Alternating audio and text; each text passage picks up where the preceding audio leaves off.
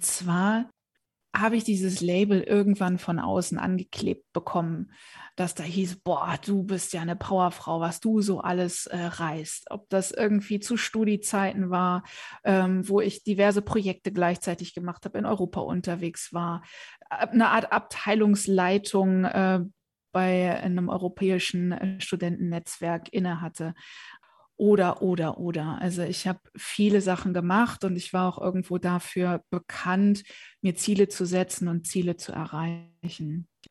Und dieser Teil ist irgendwann auf eine Art und Weise zu meiner Identität geworden.